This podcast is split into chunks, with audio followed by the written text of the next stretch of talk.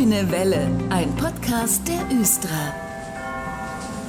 Der Herbst ist da, man kann es nicht mehr leugnen und es wird weiter viel gebaut auf und an der Schiene.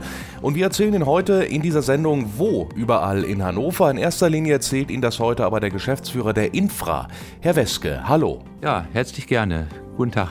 Herr Weske, wir schauen mal so in die Himmelsrichtung, habe ich mir überlegt. Was passiert denn im Westen von Hannover demnächst? Ja, wir haben im Westen in der Braunstraße, Haltestelle Glocksee, größere Umbaumaßnahmen in den nächsten zwei, drei Jahren noch, wie alle wissen. Und es sind jetzt gerade Sperrpausen gewesen, sodass wir also jetzt äh, positiv berichten können, dass die Haltestelle Glocksee wieder eröffnet wird, leicht verschoben. Das ist ab Anfang Oktober wieder anfahrbar und dass auch die Braunstraße wieder in beiden Richtungen befahrbar ist. Im Bereich der Ungerstraße weiter hinten sind noch Leitungsarbeiten. Da gibt es immer wieder kurze Sperrungen von Anliegerstraßen. Aber wir müssen dann auch noch auf der Linie 9 im Bereich Badenstedt weiterbauen. Da haben wir den Einbau von Bauweichen im Bereich der Badenstädter Straße. Dort wird es eine Sperrpause geben vom 16. bis 21. Oktober, um dann dort weiterbauen zu können. Also da gibt es dann Schienenersatzverkehr. Und im weiteren Verlauf in der Empelder Straße wird Leitungsbau von der Stadtentwässerung auf der gesamten Straße dort betrieben und auch von City, sodass dort immer wieder auch mit Störungen gerechnet werden kann. Positiv ist auch noch zu vermelden, dass der Hochbahnsteig Hermann-Ehlers-Allee an der Stadtgrenze zu Ronnberg im Dezember in diesem Jahr in in Betrieb gehen wird. Und das zum Fahrplanwechsel muss man nochmal erwähnen zur Erinnerung, der ist Mitte Dezember. Wir werden natürlich dann auch darüber berichten. Aber weiter geht's, also im Westen viel Neues. Schauen wir mal in den Norden. Herr Westke, was wird da passieren im Herbst? Im Norden sind wir in der Nachbarstadt Langenhagen äh, eifrig dabei. Gleise zu erneuern. Dort gab es gerade im September eine Sperrpause im Bereich der Kurt-Schumacher-Allee. Dort sind Weichen eingebaut worden, ein Gleiswechsel, um dann im Oktober die Gleise und Weichenanlagen am Endpunkt Langenhagen auszutauschen. Das heißt, wir werden dann nochmal recht lange, vom 9. Oktober bis zum 25. Oktober, äh, den Endpunkt Langenhagen nicht anfahren können. Das heißt, dort gibt es eine Sperrpause, sodass die Linie 1 dann eine Haltestelle vorher an der Kutschumacher Allee über den neuen Gleiswechsel wenden wird. Aber Busersatzverkehr ist selbstverständlich eingeplant. Das ist ja auch schon eine relativ große Maßnahme. Ne? Warum wird das da eigentlich gemacht? Ja, es ist so, dass wir natürlich, äh, dass die Gleise immer wieder grunderneuert werden müssen in gewissen Abständen. Gerade Gleisanlagen nur alle 30 Jahre, wenn auch nicht so viel Betrieb drauf ist. Äh, in anderen Abschnitten haben wir dann natürlich mehr Linien drauf, da ist der Verschleiß größer. Wir haben Weichen, wir haben Kurven, die auch öfter ausgetauscht werden müssen, damit auch zukünftig der Betrieb äh, sicher dann auch vonstatten gehen kann. Aber im Norden passiert noch was in Bootfeld, glaube ich im Bereich Bootfeld. Äh, dort sind ja nun zwei Hochbahnsteige in Bau und positiv ist zu vermelden, dass die Sutelstraße wieder in beiden Richtungen befahrbar ist und die Kugelfang trifft, die war dann auch gesperrt. Die äh, bleibt auch noch gesperrt bis Mitte November in beiden Richtungen, aber anschließend wird es dann auch wieder dort geöffnet werden. Wir haben den Hochbahnsteig Kurze Kammstraße, der auch zum Fahrplanwechsel Mitte Dezember in Betrieb gehen wird. Und der Hochbahnsteig Bootfeld wird auch früher als geplant äh, dann im Februar bzw. März eröffnet werden. Ich drehe derweil nochmal den Kompass, Herr Weske, in Richtung Osten. Auch da wird gewerkelt. Richtig. Wir haben im Bereich Kleefeld eine Gleiserneuerung in der Kirchröder Straße im Bereich Nackenberg. Dort sind jetzt die Gleise erneuert worden. Da sind wir in der Endphase, aber wir müssen dann nochmal äh, beim Abzweig Nackenberg ein Sperrpausenwochenende jetzt ganz kurzfristig vom 1. bis 4. Oktober einlegen. Dort werden dann praktisch nochmal die ähm, Gleise und die Fahrbahn dort betoniert, eingedeckt und alles fertiggestellt. Die Gesamtbauzeit dort wird bis Ende Oktober laufen. Was auch nochmal interessant ist, der Hochbahnsteig Klingerstraße wird ja momentan gerade saniert. Dort sind teilweise immer nur, ist nur eine, ein Bahnsteig in Betrieb. Die Bauzeit wird dort noch bis Anfang November dauern und dann ist der Bahnsteig Klingerstraße auch wieder fertig. Und last but not least, auch im Süden entsteht was Großes seit einiger Zeit. Die Stadtbahnverlängerung nach Hemmingen. Wo stehen wir da aktuell? Ja, so ist das. Die Stadtbahnverlängerung nach Hemmingen. Dort haben wir zwei Dinge zu vermelden. Wir bauen ja bis Ende 23 noch, aber jetzt in Kürze geht es los am Endpunkt äh, südlich der Wetzener Landstraße in Hemmingen. Dort wird die alte Bundesstraße 3, die B3, umgeleitet über eine fertiggestellte Baustraße. Der Verkehr wird aufrechterhalten. Dort auch die Busse fahren da lang. Auch der Radverkehr und Fußgängerverkehr wird da durch die Baustelle durchgeleitet, sodass wir dort ähm, ja, leichte Umwege haben dann bis Mitte nächsten Jahres. Das Ganze beginnt beginnt Anfang Oktober. Und wir haben dann im November noch was zu vermelden. Und zwar setzen wir den Hochbahnsteig am Stadtfriedhof Ricklingen. Der wird dann Mitte bis Ende November an einem Samstag gesetzt werden. Das geht ziemlich schnell, aber an diesem Samstag muss dann die Göttinger Chaussee dann für ein paar Stunden gesperrt werden. Und das ist dann der wievielte Hochbahnsteig auf dem gesamten Abschnitt, der schon fertig ist? Das ist dann also auf der Strecke, das ist ja eine Neubaustrecke mit sechs Haltestellen, ist der zweite, der gesetzt wurde dann. Es geht also voran. So ist das. Und wir hoffen, dass wir dann auch Ende 23, also in gut zwei Jahren, die Linie 7 dann nach Hemmingen öffnen können. Ich bin da sehr zuversichtlich, wenn die Infra das macht. Danke, Herr Weske, für die Infos und Neuigkeiten heute. Gern geschehen. Und alle Baumaßnahmen im Herbst kann man auch nochmal äh, schön detailliert nachlesen auf infra-hannover.de. In diesem Teil der Grünen Welle, da sprechen wir jetzt über den barrierefreien Ausbau. Und zwar in diesem Teil mal geht es um die Bushaltestellen. Und jemand von der Östra ist wieder bei mir.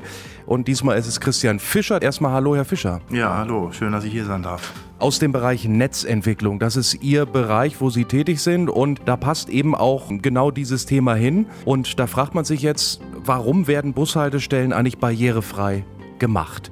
Bei den Stadtbahnhaltestellen kennen wir das. Da werden viele Hochbahnsteige gebaut, damit die Bahn eben halten kann und dann eben möglichst keine Barriere mehr da ist.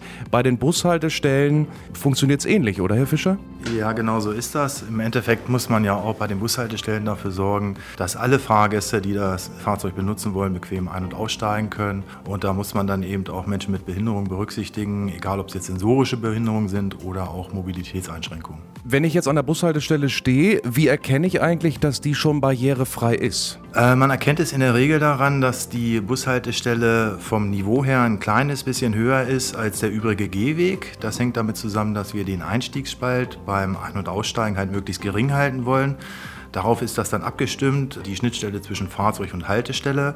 Und woran man es auch mal gut erkennen kann, ist das taktile Leitsystem. Das sind diese weißen Elemente, die in der Wartefläche verbaut sind und eine bestimmte Struktur haben und einem Sehbehinderten dann durch Ertasten sagen können, welche Funktion wo zu verorten ist.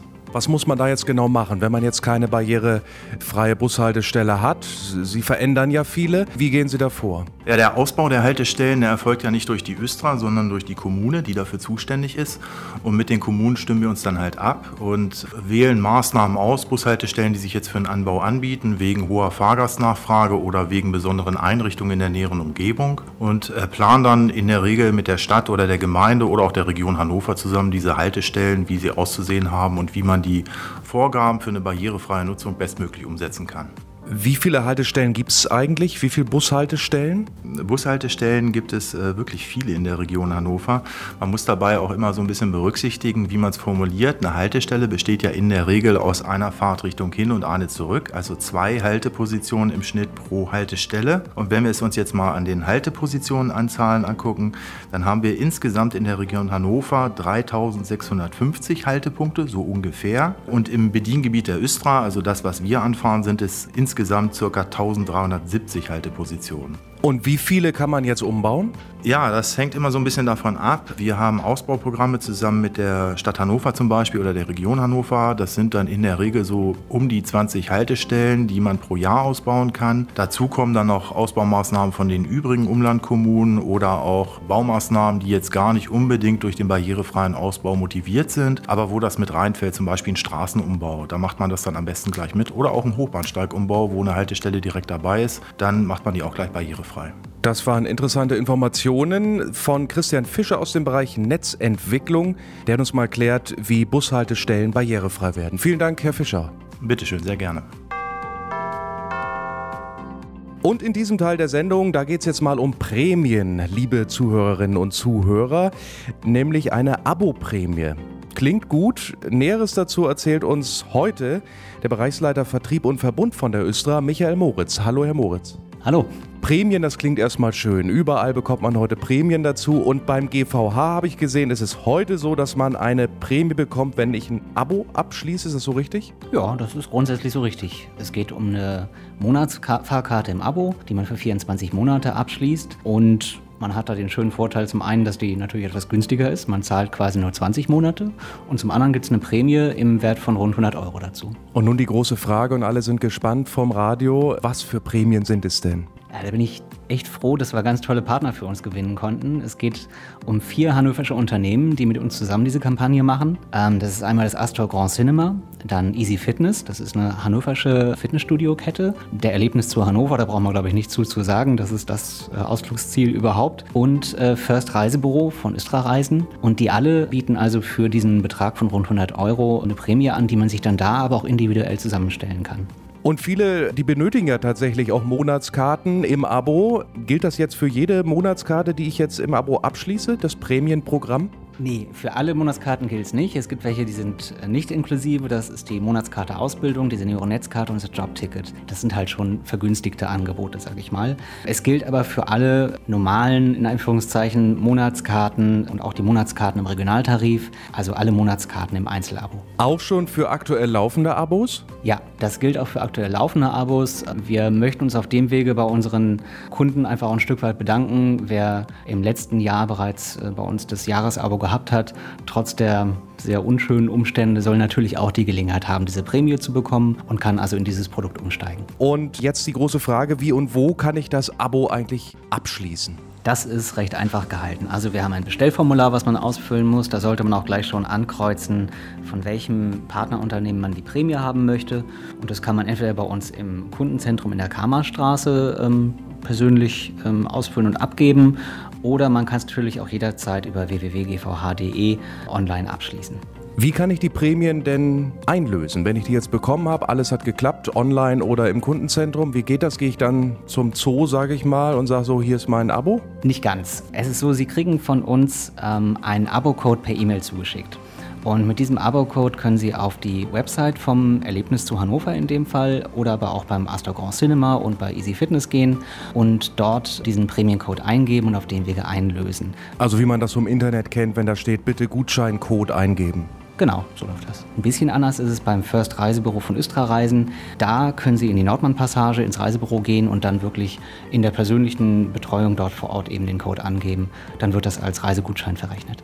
Bis wann muss ich denn spätestens den Abo-Vertrag abschließen, um jetzt eine Prämie zu bekommen? Ja, die Aktion läuft ab heute bis 31.12. diesen Jahres. Bis dahin müssten Sie einen Vertrag abgeschlossen haben. Das Abo darf ruhig erst zum 1.2.22 sogar beginnen, das ist noch möglich. Aber wir haben nur ein bestimmtes Kontingent an äh, Prämiencodes pro Partner.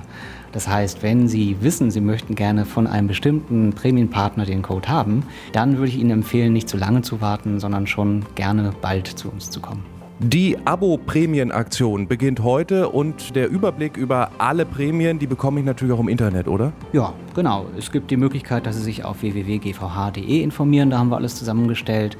Aber ebenso gut können Sie natürlich auch zu uns in die Kammerstraße ins Kundenzentrum kommen. Am Montag bis Freitag von 9.30 Uhr bis 20 Uhr und samstags von 9.30 Uhr bis 18 Uhr sind wir da und beraten Sie auch gern persönlich. Und wenn man schon mal bei gvh.de reingeklickt hat, dann kann man dort auch aktuell neu seine Abos online verwalten. Also mal reinschauen, bis wann läuft das eine, das andere, alles auf gvh.de. Ich bedanke mich bei Michael Moritz heute, dem Bereichsleiter Vertrieb und Verbund von der Östra. Danke. Vielen Dank, war schön. Das war der Grüne Welle Podcast. Fragen und Anregungen an podcast.östra.de. Vielen Dank fürs Zuhören und gute Fahrt.